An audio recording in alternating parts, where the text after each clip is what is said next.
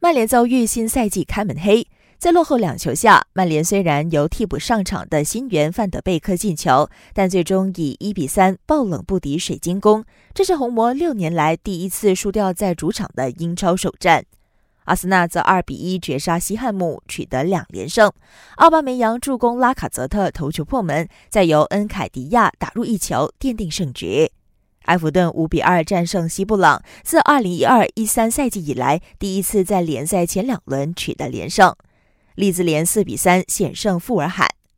巴萨在格列兹曼闪电破门下一比零打败阿尔切，连续八年夺得甘博杯冠军。时隔七年，贝尔重返热刺。